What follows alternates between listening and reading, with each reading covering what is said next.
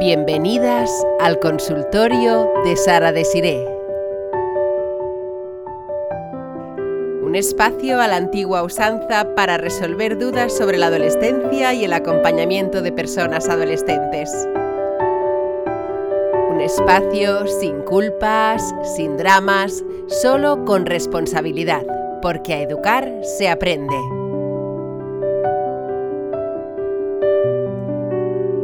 Por si no me conoces, soy Sara Desiree Ruiz. Soy educadora social y estoy especializada en atención a la adolescencia. Hace más de 20 años que trabajo con personas adolescentes y sus familias y estoy aquí para ayudarte a entender y a atender a las personas adolescentes de tu vida. Ten siempre presente el mantra. Recuerda, no es personal, es cerebral. ¿Preparada para pasar media hora conmigo? Empezamos. Hola a todas, bienvenidas, queridas mamibis. Qué bonita esta palabra de verdad. Bueno, si no la conoces puede que sea porque acabas de llegar y tampoco me conoces mucho a mí.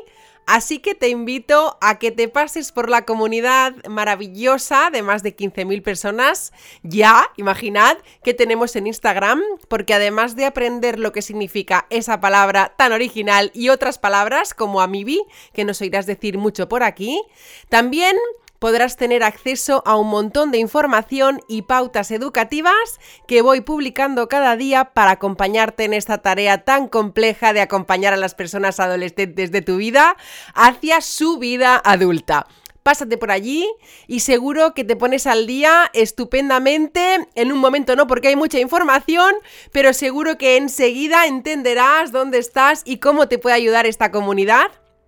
Gracias por estar aquí. Dicho esto, eh, bienvenidas al capítulo 1 de este espacio para resolver dudas sobre la adolescencia.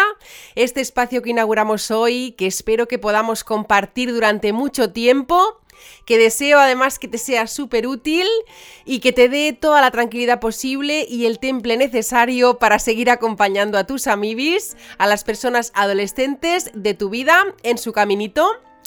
Bueno, pues, ¿qué te cuento? Te cuento que es un espacio este en el que estás hecho a la antigua usanza, en homenaje a un programa que hacían en los 80, si no recuerdo mal, que se llamaba Encarna de Noche y que me ha servido de inspiración por lo novedoso del formato en aquel momento y salvando por supuesto más las distancias, aunque en este caso, no como en el programa, pues eh, no recibo vuestras llamadas en directo, ¿sí?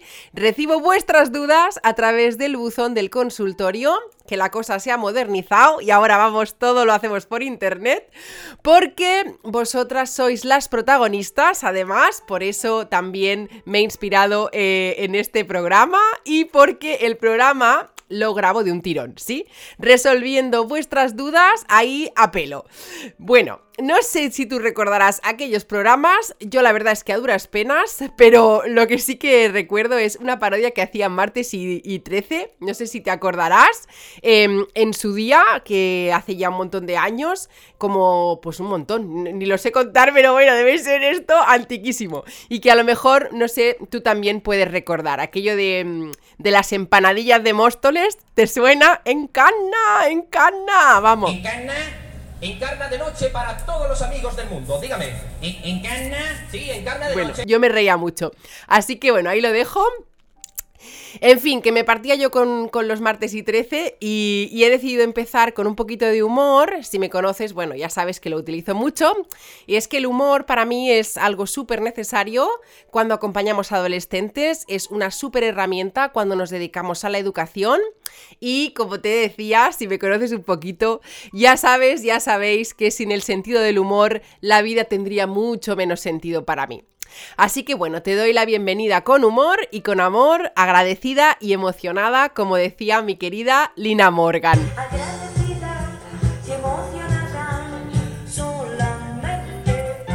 Y ya sin más dilación, empezamos, ¿sí?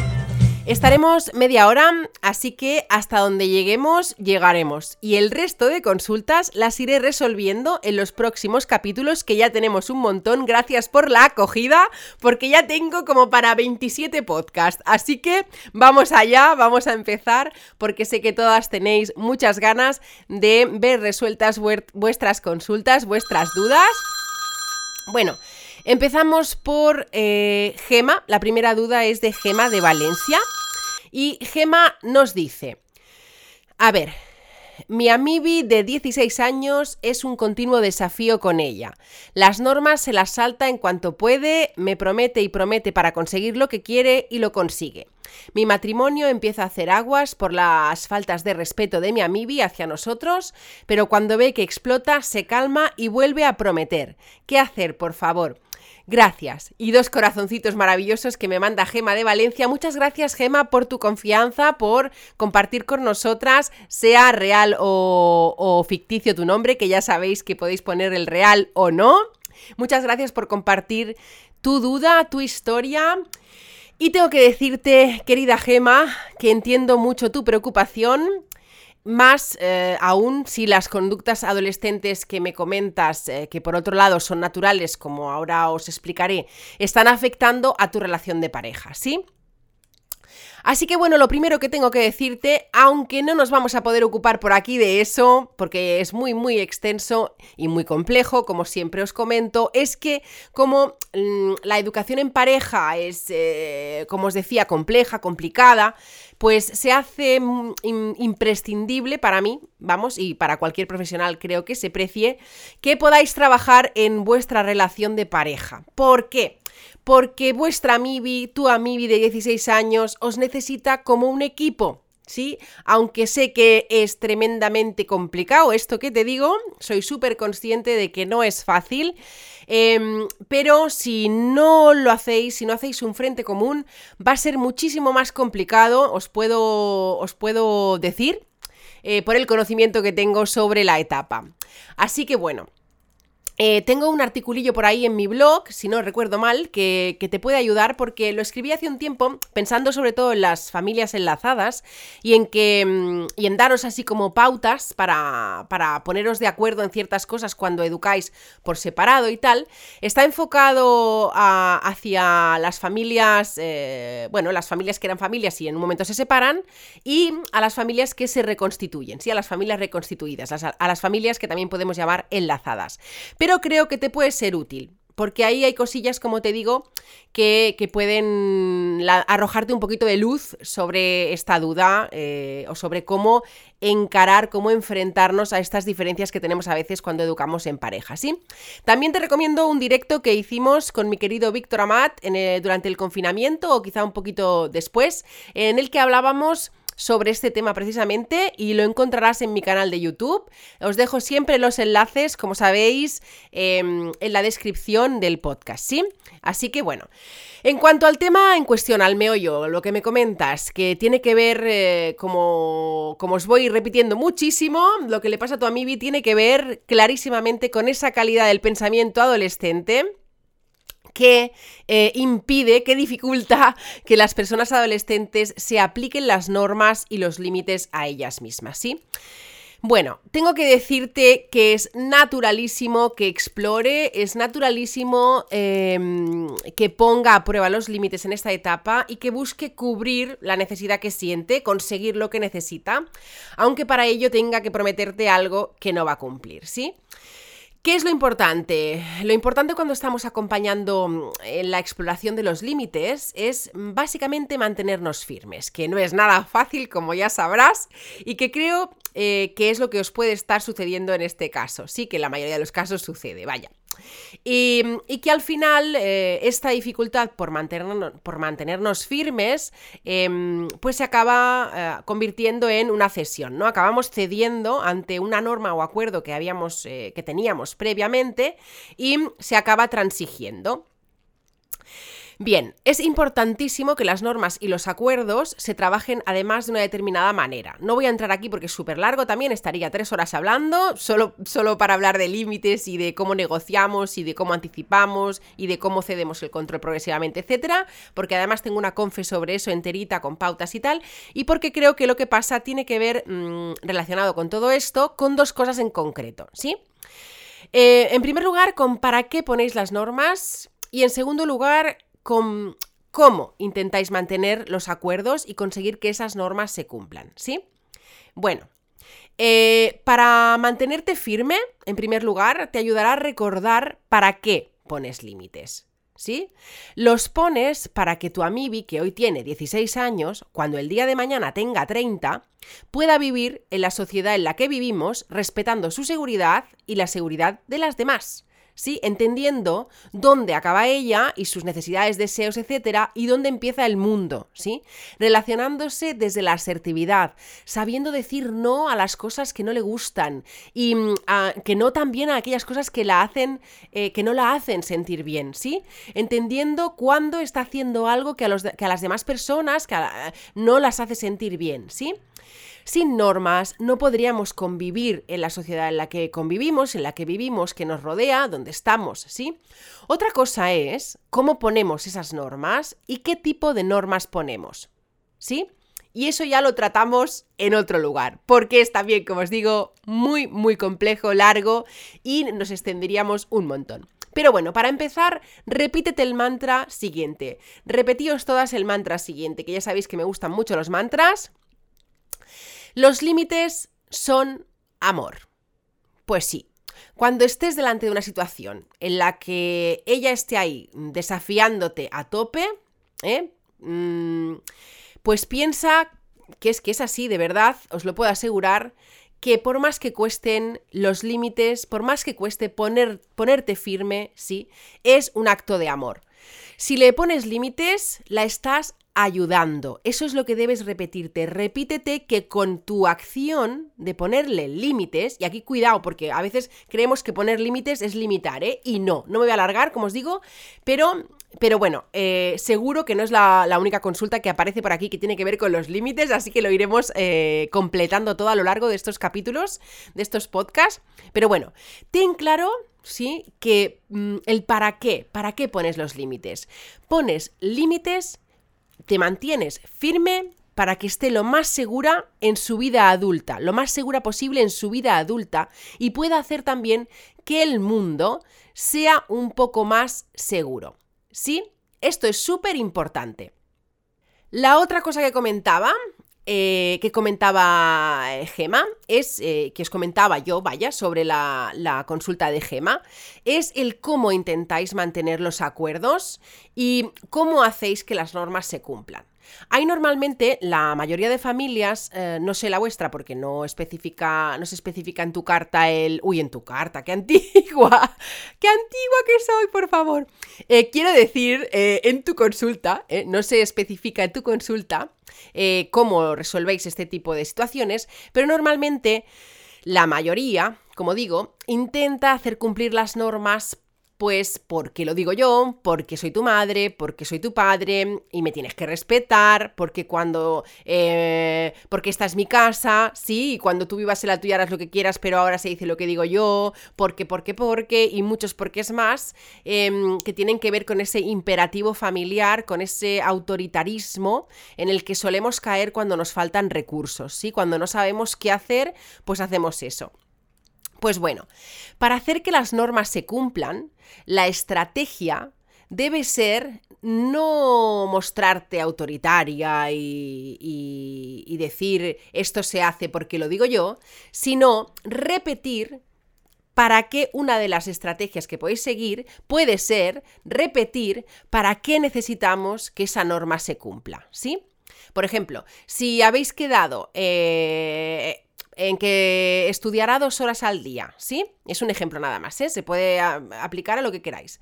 Em, recordad que también cuando se establecen normas, etcétera, es necesario disfrutar también de alguna flexibilidad, ¿eh? Ser un poquito flexibles. Pero bueno, para que nos sirva de, punto de partida, imagina que habéis quedado en eso, ¿eh?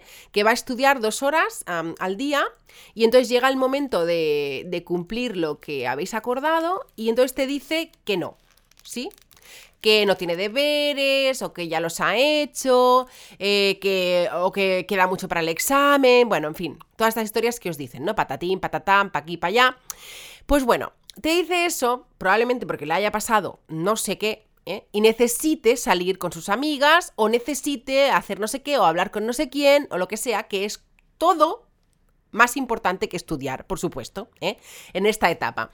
Y... mm, y sí, sabemos lo importante, si sabemos lo importante que es eh, cultivar, ¿no? Trabajar por unos buenos hábitos de estudio para tener la capacidad de enfrentarnos a todas las exigencias académicas que nos vamos a ir encontrando, que se van a ir encontrando, ¿no? Pues eh, esto seguro que también lo trataremos por aquí en algún momento con alguna consulta, pues eh, en el futuro, pues en el momento en el que está intentando saltarse la norma, ¿sí? Puedes repetir, por ejemplo, esto es un ejemplo, es importante que mantengamos el acuerdo que teníamos de que ibas a estudiar dos horas diarias. Te comprometiste a ello, por ejemplo, y yo confié en ti. Es importante para confiar en alguien que se mantengan los acuerdos a los que se llega. Si no cumples, ¿cómo voy a confiar en ti? ¿Cómo van a, confiar en ti las personas? ¿Sí? Por ejemplo, cuando ella eh, replique, ¿sí? Pues volvemos otra vez a la carga, volvemos a repetir. Pero lo explicamos de otra forma diferente, ¿sí? Desde otra perspectiva, con otro enfoque. Podemos decir lo mismo de manera distinta, ¿sí? Por ejemplo, recuerda que te comprometiste a estudiar todas las tardes porque eso hará que puedas llegar al examen más cómoda y, y no sufras y seguro que aprobarás si lo haces así. Además, yo confío en tu palabra y cuando te comprometes con alguien, bla, bla, bla. ¿Sí? Para mantenerse firme, ¿eh? en estos casos, necesitamos agarrarnos a lo que sabemos. ¿Y lo que sabemos qué es? Pues es la norma y la norma o el acuerdo que teníamos previo y el para qué estamos manteniéndonos firmes. ¿Sí? ¿Para qué sirve la norma? ¿Para qué sirven los acuerdos? Pues ¿para qué sirven los límites? Pues ¿para qué? Para asegurar, valga la redundancia, la, segura, la seguridad futura de la, amibi en cuestión. En este caso, de esta amibi de 16 años cuando tenga mm, la edad que tenga en su vida adulta. ¿sí? Y también del entorno de la amibi en cuestión. Así tendremos que hacer lo mismo con las consecuencias, porque ya sabéis, como os explico siempre en mi confe de límites, que no solo eh, estamos hablando de límites, sino también de las consecuencias de saltarse los límites, ¿sí? Y bueno, eh, me he alargado un montón, creo, con esta consulta. Podría seguir hablando muchísimo más. Para eso están las confes, como siempre os digo, los artículos, los directos que hago, las pautas que os pongo en Insta.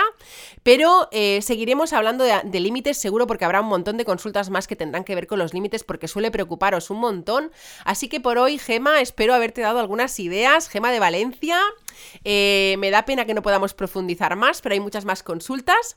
Y como te digo, eh, te recomiendo que complementes esta información con las otras que tienes por ahí, eh, en mis diferentes canales, en YouTube, en mi blog, en Instagram y tal. Encontrarás concretamente eh, en mi blog un artículo sobre los límites con pautas e información que te puede, te puede ayudar.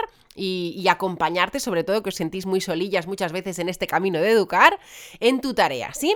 Eh, en esta tarea tan importante que es poner límites en la adolescencia y tan, tan complicada, ¿sí? Bueno, espero que te haya resultado útil y vamos a continuar, vamos a continuar.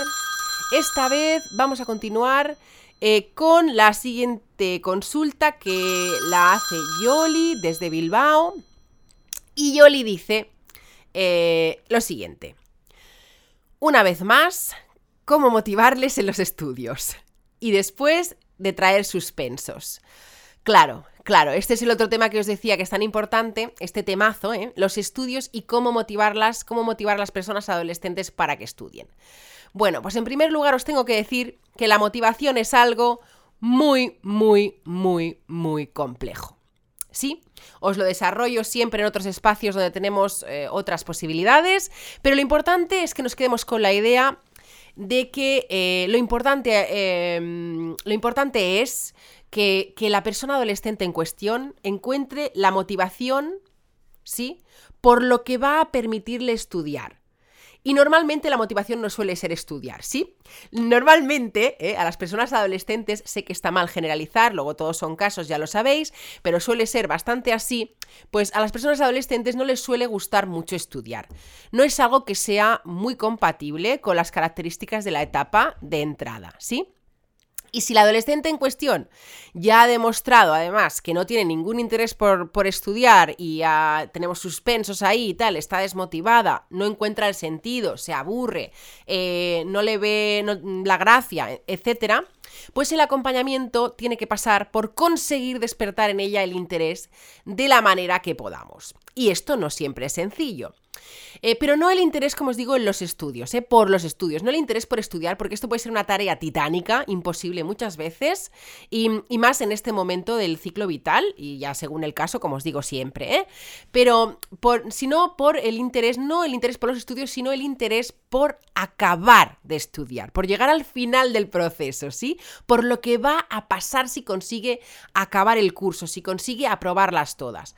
Yo aquí lo que suelo recomendar siempre es la anticipación, que es una técnica que os explico con detalle en la Confe de Límites, pero que viene siendo más o menos algo así como encontrar eh, que la persona adolescente pueda encontrar algo que, que, quiera, que desee, que le guste, que le genere interés y que sea algo que va a pasar después del periodo de estudios. ¿sí? Se trata de despertar el interés por la recompensa, por lo que puede conseguir cuando acabe el curso. Si la adolescente no está totalmente desmotivada, ¿sí? recomendaría también introducir, em, trabajar, anticipar eh, lo que va a poder disfrutar de su vida en su vida adulta si estudia, el futuro que puede tener, etcétera. Pero como una característica adolescente, además, como siempre os digo, es que el futuro no existe, que aún no pueden anticipar o no pueden comprender el significado del tiempo todavía en toda su magnitud y como lo comprendemos las personas adultas, pues em, recordad eh, que es muy importante que esto sea mm, en caso de que la adolescente en cuestión tenga ya ciertas habilidades desarrolladas y podamos trabajar con esto y no esté absolutamente desmotivada, ya con todo suspendido, sin ganas de ir a clase, etcétera. ¿sí? Recordad que esto, esta anticipación, esto que os propongo, esto de generar, de buscar el interés por algo que pasará después, no lo hacemos em, desde nosotras, es decir, no les decimos qué bien vas a estar cuando hayas aprobado todo, ya verás que vendrá el verano, sino que les preguntamos, ¿sí? Lo hacemos a través de ellas. Siempre os explico esto en todos los espacios en los que tenemos juntas, en las formaciones, en la tribu, en el grupo de ayuda mutua, en todos lados, ¿sí? Em, os explico que vamos trabajando esto, ¿sí? Desde los argumentos que va eh, generando la persona adolescente en cuestión, ¿sí? Despertar el interés por la recompensa desde hacer preguntas y permitir que el adolescente se encuentre, active todos los mecanismos ahí en su cerebro que le permitan buscar, encontrar lo que hay más allá de este periodo académico. Em, esto implica que, es decir, despertar el interés por la recompensa eh, implica que la persona adolescente debería escoger algo que le gusta, ¿vale? Algo que le gustaría que puede pasar después. Un viaje, eh, lo que sea, una moto, un iPhone, cosas materiales también pueden ser. ¿eh? Yo siempre recomiendo más que si pueden, si podéis estimular que sean cosas no materiales, pero a veces es imposible, ¿vale? Entonces, trabajamos con la realidad. Aquí no trabajamos con la utopía, trabajamos con la adolescencia real. Yo con lo que me he ido encontrando en todos los años de experiencia y muchas veces hay cosas que son muy utópicas, muy bonitas, pero que cuesta mucho hacer. Entonces, cuando necesitamos conseguir algunos resultadillos pronto, porque el curso dura lo que dura y estamos ahí en ello, pues a veces funcionan estos métodos que os cuento, ¿sí? Eh, entonces, nos sentamos después de escoger de que la persona adolescente tiene que ser ella, muy importante, quien escoja lo que quiere, pues eh, escoge algo que le gustaría, como os decía, lo que sea, y entonces se trata de sentarnos con ella, anticipar lo que necesita conseguir para llegar al final del curso y obtener esa recompensa, ¿sí? Y alguna puede decir eso de que esto es como darle un premio, ¿verdad? Que seguro que alguna lo está pensando ahora. Pues sí, sí, sí, podéis llamarlo premio. Pero es que resulta que en esta etapa Em, si necesitamos despertar de golpe la motivación, como en el caso que nos plantea Yoli de Bilbao, pues em, suele ser muy útil este método, ¿sí? Y no solo el hecho de acordar la recompensa, ¿eh? que esto es una parte, es la primera parte, sino irle recordando cada día por lo que está trabajando, ¿sí? Si es una moto, pues poner una foto de la moto en la nevera, hablarle de lo que va a poder hacer con la moto cuando la tenga, irle recordando la moto en el día a día, ¿sí? Lo que sea. Cuando veáis en una peli una moto, pues decirle, eh, qué guay, esta moto va a ser como la tuya o cómo te gusta a ti la tuya, o cómo, qué moto quieres tú, ¿no? La moto, recordad que es un ejemplo. De lo que se trata es de que no pierda el foco sobre la recompensa y dedique un tiempo diario a esforzarse por ella. Porque nosotras, eh, pensadlo bien, también funcionamos un poco así como adultas, ¿no? Eh, o no nos movemos a veces por esas vacaciones que haremos a no sé dónde, o por lo saludables y guapetonas que nos vamos a ver y, nos vamos, y lo bien que nos vamos a sentir si hacemos tal dieta, o, o lo que sea, ¿no? Muchas veces nos estamos moviendo por la sensación de gratificación que recibimos pensando en la recompensa que sea, en lo que vamos a conseguir, ¿sí? Que justamente ese, el mecanismo de gratificación, ¿sí? De, de, perdón, de regulación de la, de la gratificación por la recompensa, se está ajustando ahora mismo en la adolescencia, en este momento del ciclo vital. Así que Ahí lo dejo, ahí te lo dejo, Yoli de Bilbao, ¿sí? Trabaja cada día por hacer presente la recompensa para encontrar y mantener la motivación de tu amibi. ¿Sí? Hay más cosas que podemos hacer. Os recuerdo que si que seguiremos hablando de todo esto en los próximos podcasts porque si no nos duraría tres días. Así que espero, como te digo, Yoli, que haya sido útil, Yoli de Bilbao. Y vamos a continuar con la siguiente consulta, que es la consulta de, vamos allá, Patricia de Mallorca. Atención, Patricia de Mallorca nos dice... Simplemente problema emocional, debe ser problemas emocionales de mi adolescente. Ni sabe llorar, ni sabe perder, no gestiona emociones y la lía cada vez desde el instituto a un partido de fútbol. ¿Qué me recomiendas? ¿Lo llevo a una profesional como tú? ¿Recomiendas a alguien aquí en Mallorca? Creo que debe ser de tú a tú, virtual, no sé yo si funcionará. Gracias, el 16 nos conoceremos en tu charla. Qué bien, Patricia de Mallorca, que estés en mi confe del día 16 sobre los riesgos, las características y lo que debéis esperar de la adolescencia en general.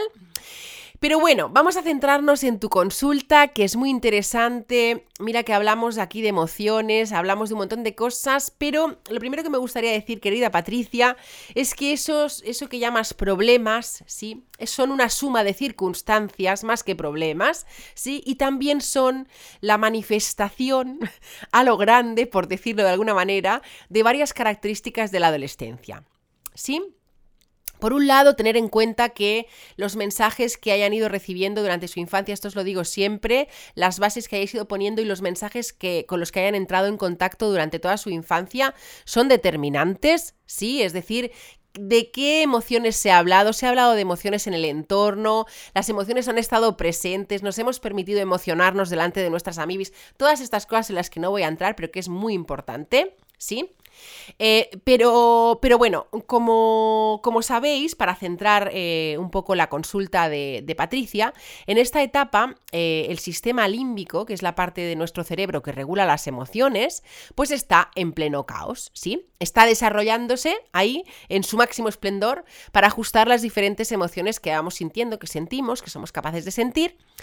Por lo cual, eh, las personas adolescentes sienten de forma súper intensa y no tienen aún un buen autocontrol mm, emocional, ¿sí? Un buen ah, control de sus emociones. Por otro lado, Veo que tenemos por ahí algún temilla eh, directamente relacionado con la tolerancia a la frustración, que em, como, como, os cuento, eh, pues se siente muy intensamente en esta etapa, si la esfera emocional es muy protagonista en la adolescencia y las emociones son súper intensas. Si se siente frustrado, si se siente muy frustrado y su reacción puede ser como las que comentas, eh, liarla, ¿no? Em, en esto es en lo que trabajamos, ¿sí? Para que vaya ajustando su reacción a los momentos en los que sienta rabia y frustración, nos vamos a centrar en su conducta, ¿sí? En la conducta, en lo que hace cuando se siente frustrado, ¿sí?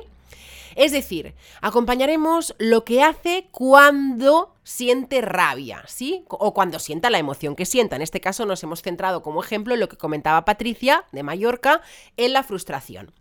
Sentir rabia está estupendísimamente. Sí, todas sentimos rabia, todas podemos sentirnos frustradas y, mm, que sentirnos frustradas porque no hemos conseguido algo que queríamos o lo que sea, pues nos puede provocar rabia, esta emoción que es tan incómoda y tan desagradable. Pero no por ello, cuando sentimos rabia a las personas, la vamos liando por ahí, ¿no? Como dice Patricia. Imagínate si las personas adultas fuésemos por ahí por el mundo liándola cada vez que alguien pues se nos colase en el súper o, nos quitase la plaza de, parking o cada vez que nos pasase algo mm, desagradable en el trabajo, que nos dijesen alguna cosa o nos dicen, no, nos dicen alguna noticia que no nos gusta, ¿no? Entonces, ¿qué trabajamos ahí?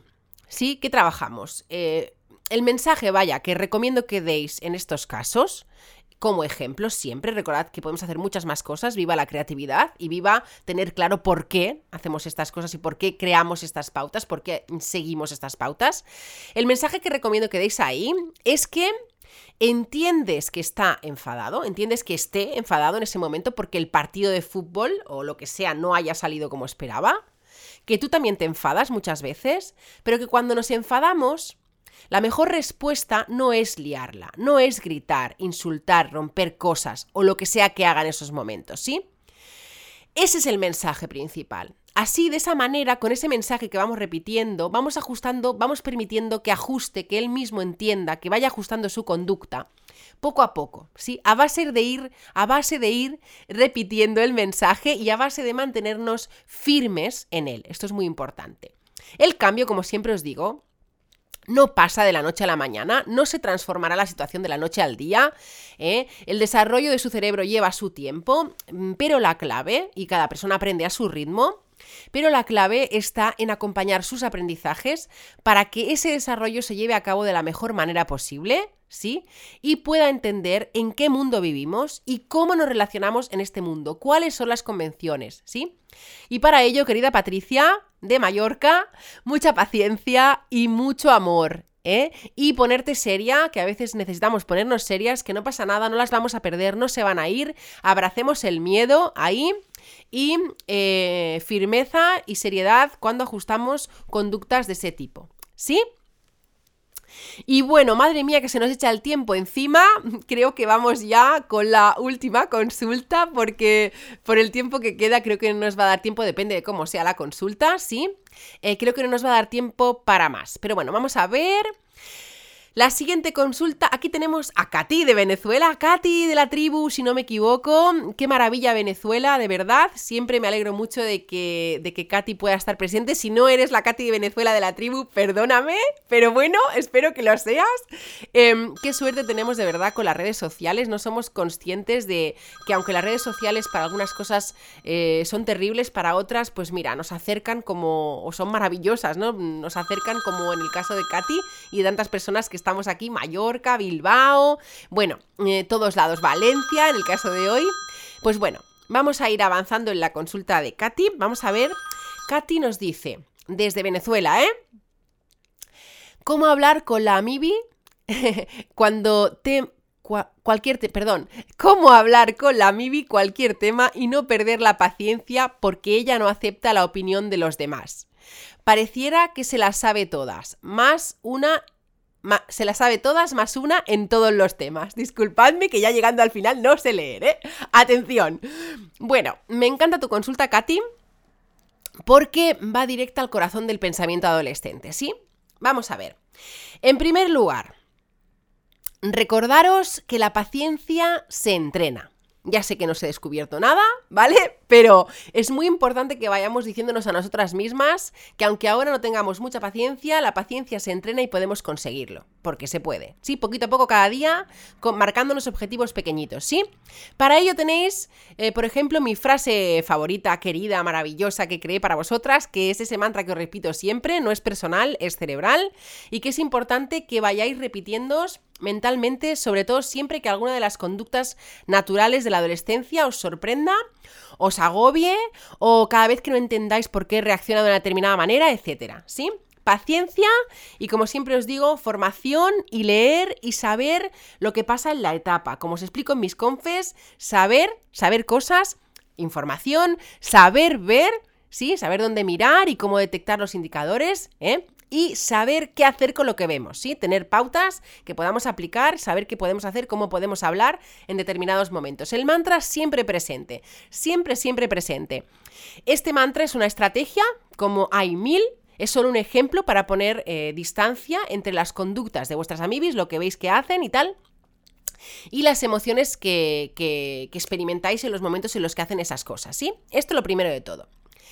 Y después, eh, como decía, querida Katy, tu consulta va al corazón del pensamiento adolescente, que como ya os expliqué en mi serie, si no la habéis visto, os recomiendo que la veáis de vídeos sobre el pensamiento adolescente en Instagram, Em, el pensamiento adolescente es un pensamiento súper autocentrado, ¿sí? Eh, acordaos de los cambios que experimenta nuestro cerebro en esta etapa y que hacen que veamos el mundo solo desde nosotras, que aún no nos no tenemos aún desarrollada a tope la capacidad de ponernos en el lugar de las demás. Sí, lo estamos desarrollando en este momento. Aún no podemos ponernos al 100% eh, o utilizando el razonamiento lógico en la piel de las demás, sí podemos empatizar emocionalmente, por eso siempre os recomiendo que utilicéis las emociones, que intentéis empatizar a través de las emociones, de lo que sentís, yo me siento así, etcétera. El pensamiento adolescente es un pensamiento eh, que a veces nos parece egoísta, pero que no lo es en realidad, es, un egoísmo aparente. ¿eh? Em, lo interpretamos así porque somos adultas y ya creemos que, que, bueno, que conocemos todo el mundo, pero en realidad el pensamiento adolescente em, no es egoísta, aunque lo parezca. Sí cumple una función, la función importantísima de encontrar su propia identidad de explorarse, de entenderse, de conocerse, de reconocerse, em, de relacionarse con ella misma, ¿sí? Etcétera. Es un, pensamiento, además, que em, hace que se sientan invulnerables, que nada les puede pasar, que son especiales, que eh, lo que les pasa a ellas no les ha pasado, no le ha pasado a nadie más nunca, que nadie las entiende porque lo que les pasa a ellas, además, a ellas, además, es como lo más, ¿no? Y sí, sí, esto, todo esto junto, ¿no? Puede hacer que crean que sus opiniones son las mejores y además a veces alucinan mucho de que no pienses como ellas, de que no estés de acuerdo con ellas y tal, porque no pueden creer muchas veces que, que no todas las personas del mundo piensen como ellas, ¿sí? Así que bueno, todas estas características a las personas adultas nos pueden hacer sentir fatal, ¿sí? Fatal y nos pueden hacer sentir mucha rabia. Y para desactivar la rabia, Em, por eso mm, funciona, va muy bien trabajar la paciencia. Decirte ay, que me caigo, decirte el mantra, ¿sí? El leer sobre adolescencia. Cuanto más conozcas sobre la etapa, cuanto más entiendas este momento del ciclo vital tan especial, más entenderás lo que hace. Y por qué lo hace, y para qué lo hace, sobre todo. Y saber em, todas estas cosas, saber más sobre la adolescencia, también va a contribuir a que puedas tener más paciencia. Así que, una de las cosas que puedes hacer en estos casos cuando no acepte una opinión es, en primer lugar, recordar que es una característica del pensamiento adolescente natural y en segundo lugar, y ya para, para ir acabando, que nos vamos a ir a la media hora al final larga, y si sigo enrollándome, eh, y en segundo lugar, ¿sí? Eh, mm, utilizar el discurso, ¿sí? nuestro lenguaje, las palabras, que es una de nuestras principales herramientas cuando educamos, cuando acompañamos personas, ¿sí? Y cuando estamos generando entornos de aprendizaje, ¿sí? Y de desarrollo. Y explicarle en ese momento, por ejemplo, de esta forma, por ejemplo, que entiendes y valoras su opinión, que ese es su punto de vista, y que la respetas y valoras, ¿sí? A pesar de que tu opinión es diferente, que te gustaría que ella escuchase tu opinión, que te haría sentir bien que ella escuchase tu opinión, aunque no esté de acuerdo contigo. ¿eh? Por ejemplo, esta sería una manera de enfocarlo, sería una estructura que podríamos utilizar. Hay muchas más formas de hacerlo, ya sabéis que por aquí os doy algunas ideas que a educar se aprende pasito a pasito y desarrollando estrategias, aprendiendo y dejándose acompañar. Así que hoy, gracias a todas por dejaros acompañar, por mí, gracias a Gema, a Yoli, a Patricia y a Katy, Valencia, Bilbao, Mallorca y Venezuela. Por haber compartido vuestras dudas con todas nosotras y gracias a todas de verdad por estar aquí por permitirme una vez más que os diga cosas, que os hable sobre adolescencia, que os cuente mi experiencia como profesional en estos más de 22 años. Bueno, sí, este año hará más de 22, ya hará 23, así que imaginaos. Así que bueno, bueno, que nos hacemos mayores. La semana que viene seguiré respondiendo vuestras dudas. Recordad que podéis dejarlas en el buzón del consultorio y que no es personal, que no es personal, que es cerebral. Hasta la semana que viene. Estas consultas pertenecen a personas reales, aunque en algunos casos se protege la identidad de las mismas. Si quieres hacerme alguna consulta para que la resuelva en los próximos capítulos, puedes dejarla en el buzón del consultorio. Tienes el enlace en la descripción del podcast. Si quieres asistir a mis conferencias o venir a mi consulta online para aprender pautas que te permitan acompañar a las personas adolescentes de tu vida, puedes ir a mi web también la tienes en la descripción del podcast. Puedes seguirme en Instagram, donde publico pautas, vídeos, hago directos, juegos didácticos y atiendo tus demandas diariamente. En la descripción te dejo los links para contactar conmigo y con todos estos espacios que te propongo para aprender. Porque educar es artesanal y vas pasito a pasito así que no te agobies.